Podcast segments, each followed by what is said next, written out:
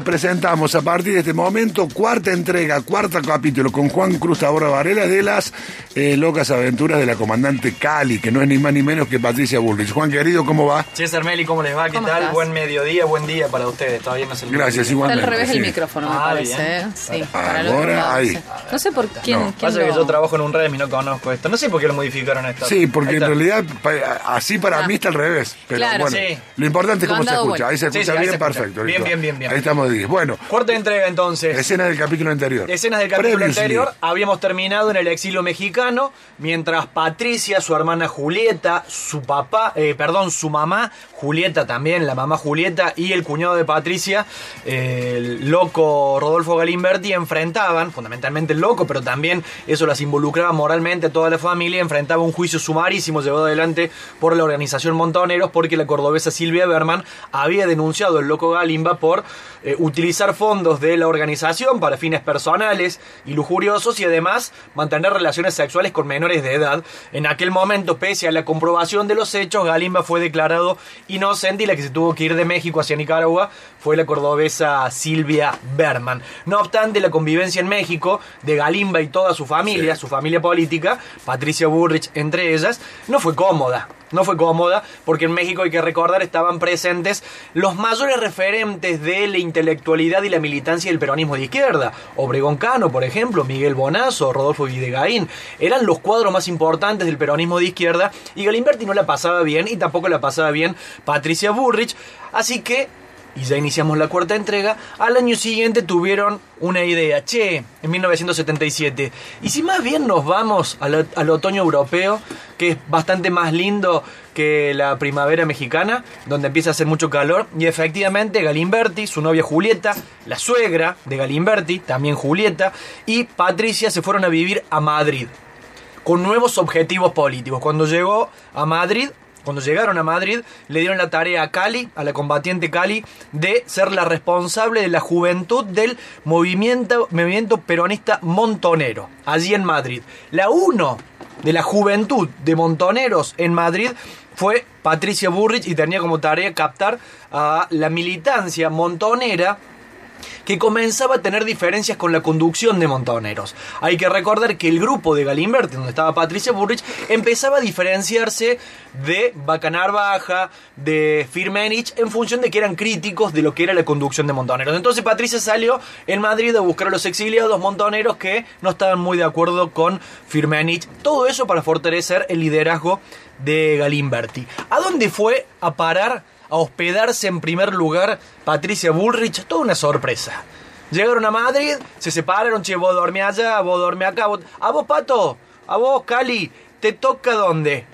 En la casa de un actor cordobés. No me digas. Un actor cordobés con un perfil ácrata, anarquista, un verdadero libertario, no como los payasos de ahora. Un verdadero libertario, además de un gran actor. Estamos hablando de Norman Brisky.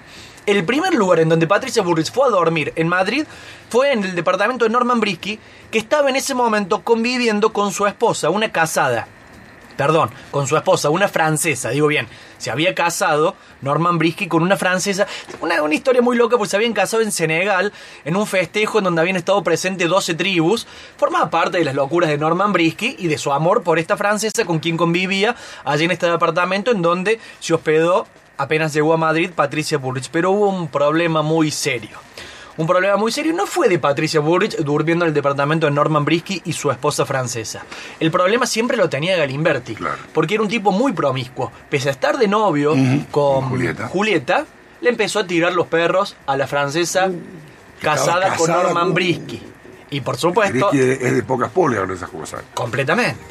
Completamente.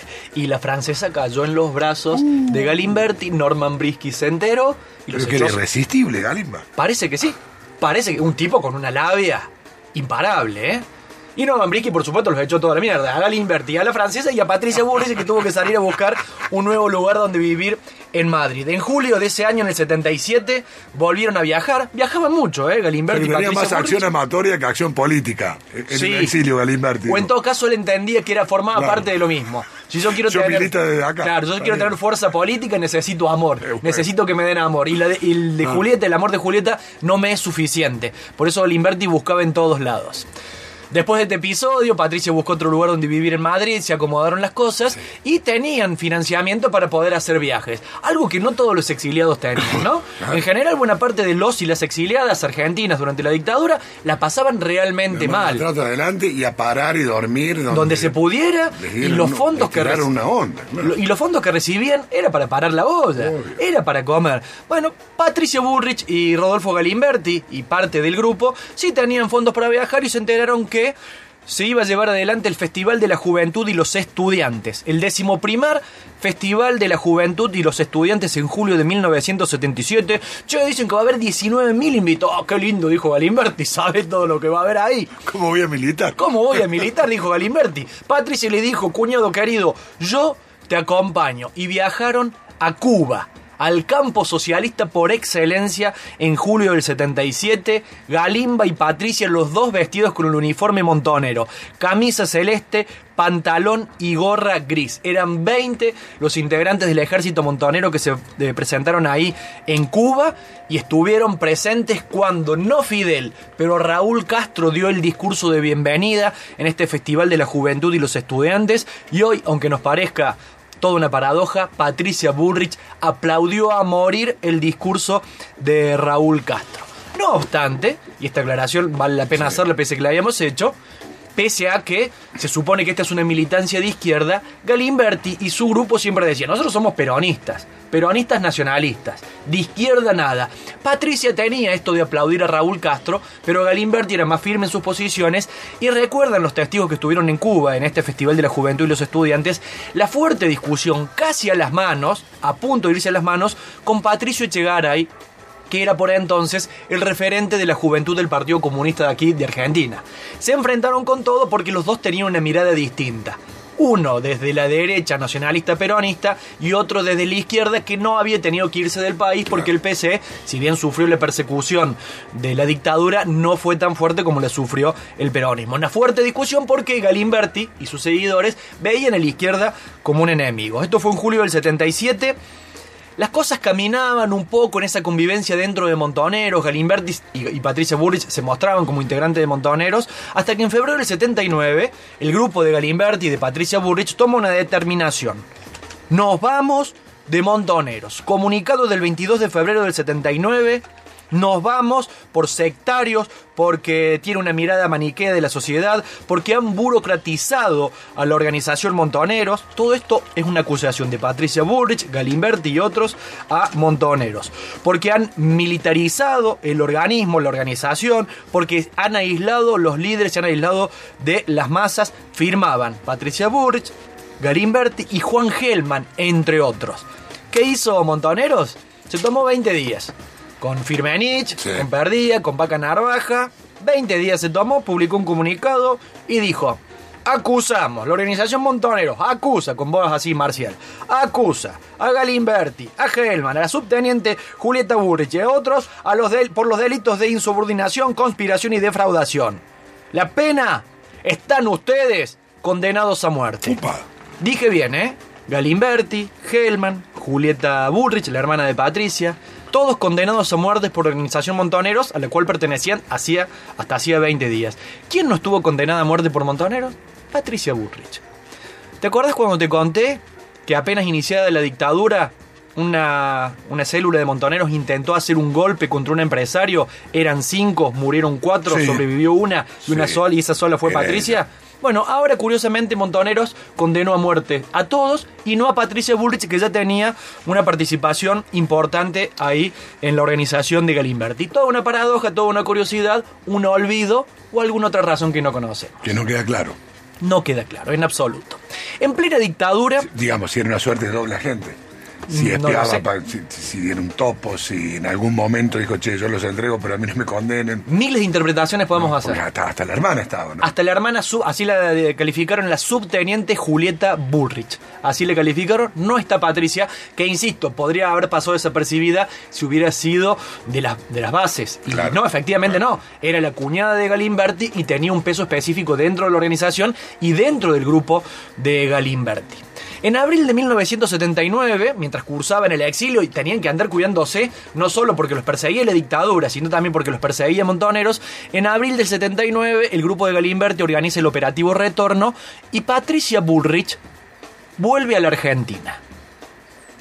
Patricia Bullrich junto a su pareja, eh, Pancho Langieri, de quien ya les he hablado, lo pueden buscar en las redes sociales y se van a ver que Pancho Langieri, el primer esposo y padre del único hijo de Patricia Bullrich, mantiene las convicciones de por entonces, un hombre que uno podría calificar como peronista de izquierda. Vuelven aquí a la Argentina por varias razones. Una, porque Patricia estaba embarazada de quien va a ser su único hijo y vuelve a parir aquí. Entran, por supuesto, de modo ilegal. Aquí nace Francisco Langieri, el hijo, el único hijo de Patricia Bullrich. Y también vuelve Patricia Bullrich para reordenar aquellos sectores disidentes de Montoneros, reorganiza la militancia y empieza a difundir el proyecto Peronismo Montonero Auténtico, que es como se empiezan a llamar. Peronismo Montonero Auténtico. E empieza, y empieza Patricia Burrich, aquí en Argentina, cuando viene de modo ilegal a imprimir la revista JP, una revista que va, a mantener durante muchísimo tiempo y con un gran acto de valentía le imprime en plena dictadura. Está un tiempo aquí en la Argentina, para su hijo, puede volver a salir y se va a París, a París, en donde se vuelve a juntar con el resto de los integrantes de, de su grupo político. Allí fundan la mesa promotora del peronismo montonero auténtico con la firma de Galimberti, de Juan Gelman. La presencia de Gelman ahí es para destacar en función del perfil que tenía, un hombre que venía del periodismo, la poesía, un verdadero peronista de izquierda que forma parte de este grupo y firma Carolina Serrano. ¿Quién es Carolina Serrano? La nueva Cali. Ya no es más la combatiente Cali, sino, Cali, sino que su seudónimo es Carolina Serrano. Ahí firma también junto a Gelman y Galimberti, también Pancho Langieri, eh, quien era su esposo. Está en un tiempo en París y vuelven a viajar. Insisto con esto, buena parte de los exiliados no tenían casi con qué comer. Ella viajaba, se cansó de París, se cansó de Madrid, se cansó de México y dijo, tengo ganas de volver a Río de Janeiro. Y Patricia Bullrich, junto a su familia, viajaron hacia Río de Janeiro, donde comenzó a trabajar de secretaria de un hombre que... Eh, en los años siguientes se iba a convertir en el politólogo más destacado de la historia argentina, que es Guillermo O'Donnell. Guillermo O'Donnell, que es el papá de María O'Donnell, la periodista, el papá de Santiago O'Donnell, el periodista de Página 12, la contrató. Guillermo O'Donnell trabajaba allí en Río de Janeiro, en una de las universidades más importantes, era investigador y la contrató a Patricia de secretaria. Lejos de tener una tarea académica, Patricia era más bien la que se encargaba de las cuestiones administrativas, del café y todo eso, y así pasó la, la, vida en Río de Janeiro hasta que en 1982, en plena guerra de Malvinas, Patricia Burrich dijo quiero volver a mi país y efectivamente volvió, pero la detuvieron, otra vez la detuvieron en 1982 y le engancharon con un cassette que tenía una entrevista a Antonio Cafiero. Y no era menor porque Antonio Cafiero se iba convirtiendo de a poquito. Antonio, el abuelo del actual jefe de gabinete, Santiago, se iba convirtiendo en el referente político más importante de Patricia Bullrich. Por fuera del liderazgo de Galimba, del loco Galimba, el hombre que podía salir a la luz pública, cosa que Galimba no podía, era Antonio Cafiero.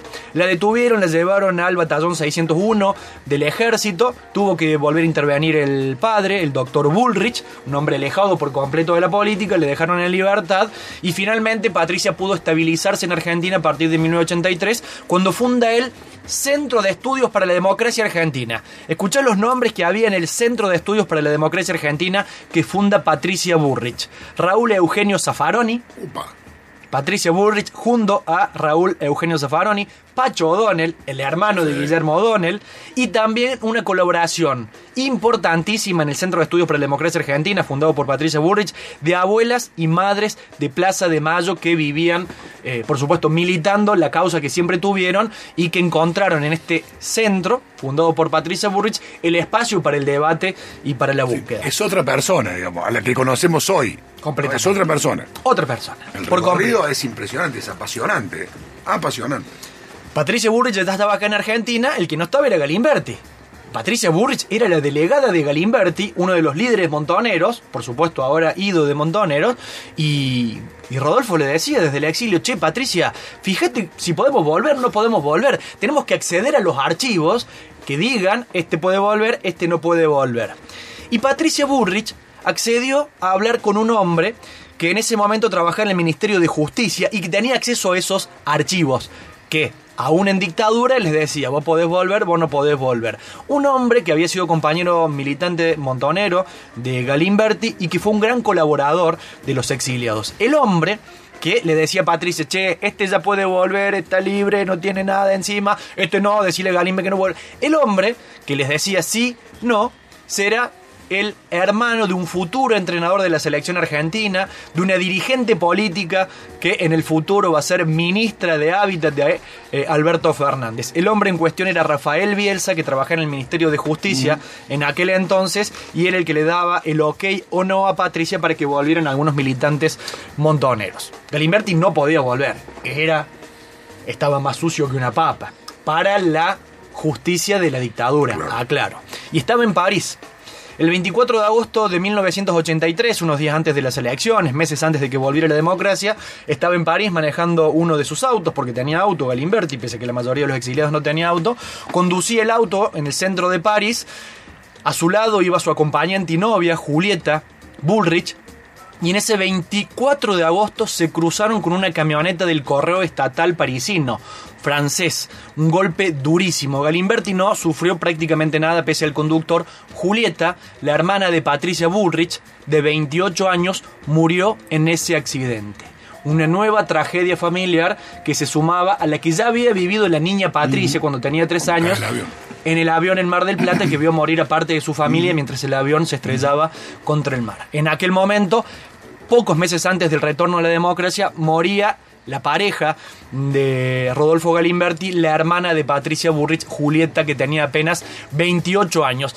Para Galimberti inicialmente, no solo dar la noticia, sino que convivir con eso. Yo conducí el auto en cuyo accidente con una camioneta generó la muerte de mi pareja. Al principio fue difícil informarle a Patricia, che, se murió tu hermana en este accidente, pero se le pasó rápido a Galimberti, no era un tipo de mucho sentimiento. Se fue a Ginebra a despejarse un poco, ahí conoció a Florence, otra francesa, eh, comenzaron una relación eh, y Galimberti tenía un viaje a México, la invitó, ella dijo que sí, pero claro, no era tan simple que Florence pudiera viajar desde Ginebra hasta México, necesitaba la autorización de sus padres porque Florence tenía 14 años. 14 años. 14 años tenía la nueva novia de Rodolfo Galimberti, la ex, el ex cuñado de Patricia Bullrich, que aún así, pese a ser ex cuñados, mantenían una gran relación de amistad. Patricia, mientras tanto, cuando se enteró de todo esto, ya estaba aquí en Argentina, por supuesto, era la gran organizadora de la JP, siempre ella bajo el liderazgo de su ex cuñado ahora, Rodolfo Galimberti. El protagonismo de Patricia crecía, crecía cada vez más, al punto tal que ya algunos decían, che, no es la cuñada de Galimberti. Galimberti es el cuñado de Patricia. En esa incipiente democracia, la militancia y el protagonismo de Patricia Bullrich crecía cada vez más. El cuñado finalmente volvió, el cuñado de Galimberti volvió y vivió varios años de modo ilegal, muchos años de modo ilegal porque seguía siendo perseguido por la justicia, no ya de la dictadura, sino la justicia de la democracia de Alfonsín, por varios delitos que se le asignaban a Galimberti y no por su militancia específica, sino por delitos que tenían que ver con su práctica personal en el manejo de armas, en el manejo de gente, en el manejo de grupo. Una de las pocas personas que sabía dónde estaba Galimberti oculto durante años oculto de la justicia argentina, una de las pocas personas que sabía dónde estaba era la propia Patricia y era la que de algún modo financiaba también la vida de Galimberti, al punto tal que Patricia vendió su AMI 8 para que Galimberti pudiera volver y vivir ilegal en Argentina. Otro de los que sabía dónde estaba Galimberti oculto durante muchos años y las actividades que realizaba, actividades millonarias de las cuales ya vamos a hablar, eh, otro de los que sabía era Jorge Topo Devoto, que con los años se hará conocido porque fue uno de los autores de uno de los libros de Néstor Kirchner, que lo recuerda muy bien a Néstor Kirchner en función de su amistad. En aquel momento formaba parte de las huestes de Galimberti y de Patricia Bullrich, Patricia se encargaba de organizar las reuniones clandestinas a, Galimberti. Una de las primeras reuniones fue con José Pedraza. José Pedraza era un dirigente gremial cordobés, ex marxista, devenido en peronista, de la Unión Ferroviaria, que iba a terminar muriendo preso porque fue el responsable político del asesinato de Mariano Ferreira. ¿Mm? Primera reunión política de Rodolfo Galimberti, organizada por Patricia Burrich. También se encontró Rodolfo Galimberti con Carlos, por supuesto, Carlos no se perdía una, con el propio Antonio Cafiero. Todo eso lo organizaba Patricia, que llegó el momento de su consagración cuando organizó su acto cumbre y máximo. Un acto en el Luna Park con la JP unificada, la Juventud Peronista Unificada, acto del 24 de agosto de 1984, y ya lo ve, y ya lo ve, es la gloriosa JP. Cantaban más de 40.000 jóvenes allí en el Luna Park con una gran bandera que decía, la liberación nacional no se declama, se construye. La primera oradora de muchos oradores que va a haber en esa noche. La primera oradora fue la combatiente Cali, Carolina Serrano, Patus, Patricia Burrich. Compañeros, la crisis del peronismo, recordemos que el peronismo había perdido las elecciones hacía poquito menos de un año. Compañeros, la crisis del peronismo es por haber renunciado al camino de la lucha revolucionaria que nadie como Evita supo representar. Aplausos para Patricia Burrich. Patricia Burrich también, también lanzó durísimas críticas a Raúl Ricardo Alfonsín, el líder del partido que hoy integra Patricia Bullrich, ¿no? Junto, en Juntos por el Cambio. Le dijo, hambreador, esto va a terminar muy mal. Hambreador, Ricardo, Raúl Ricardo Alfonsín. Habló también el canca Gullo, Dante Gullo, un referente importantísimo de la izquierda peronista, Roberto Digón, el viejo Sadi, Carlos Menem, Eduardo Luis Dualde, que se iba a convertir después en el primer secretario de Derechos Humanos de Néstor Kirchner. Al día siguiente, título de Clarín, grande, debutó en el Luna Park la izquierda peronista. Patricia Burrich estaba loca, extasiada, feliz, contenta. Era su primer gran triunfo político. Se encontró con su jefe ilegal, el loco Galimba, en el auto que tenía el loco Galimba todo de canuto, por supuesto. Patricia estaba que se sacaba, que no daba más de la alegría y el loco Galimba le dijo, pará, tranquilízate, guarda aire para cuando tengas que hablar. Y esto fue toda una premonición, veremos si se cumple o no. Guarda aire para cuando tengas que hablar desde el balcón de la Casa Rosada. Tremendo, es impresionante el capítulo de hoy de las locas aventuras de la combatiente Cali. Juan, excelente. Qué recorrido que tiene, es impresionante, ¿no? Terrible. Gran tiene. película, gran Y película. estamos en el 84 recién. Exactamente, estamos en el 84. Los En 30 princip- años más. Y los devaneos comienzan ahora, ¿eh? Porque hasta ahora hemos visto una militancia que sigue lineal dentro del peronismo, que vos podrías identificar como de izquierda, como de derecha en función de la presencia del Inverti, pero los devaneos van a comenzar recién ahora. ¿M? En el próximo entrega. Un agradecimiento especial, César, al Espejo Libros, que es eh, la librería que nos nutre con los libros para poder crear estas Buenísimo, columnas. excelente. Así Voy que un fuerte al abrazo. espejo, al espejo también tiene unos libros fantásticos, maravillosos y te atienden de primera. Son unos que un genios, ¿eh? El Espejo grande Libros. Ahí en de Denfone los 163 en el Paseo de Santa Catalina. Un fuerte abrazo a toda la banda del Espejo Libros, ¿eh? Gracias, Loco, César. espectacular. Nos vemos en un ratito. Mira quién habla.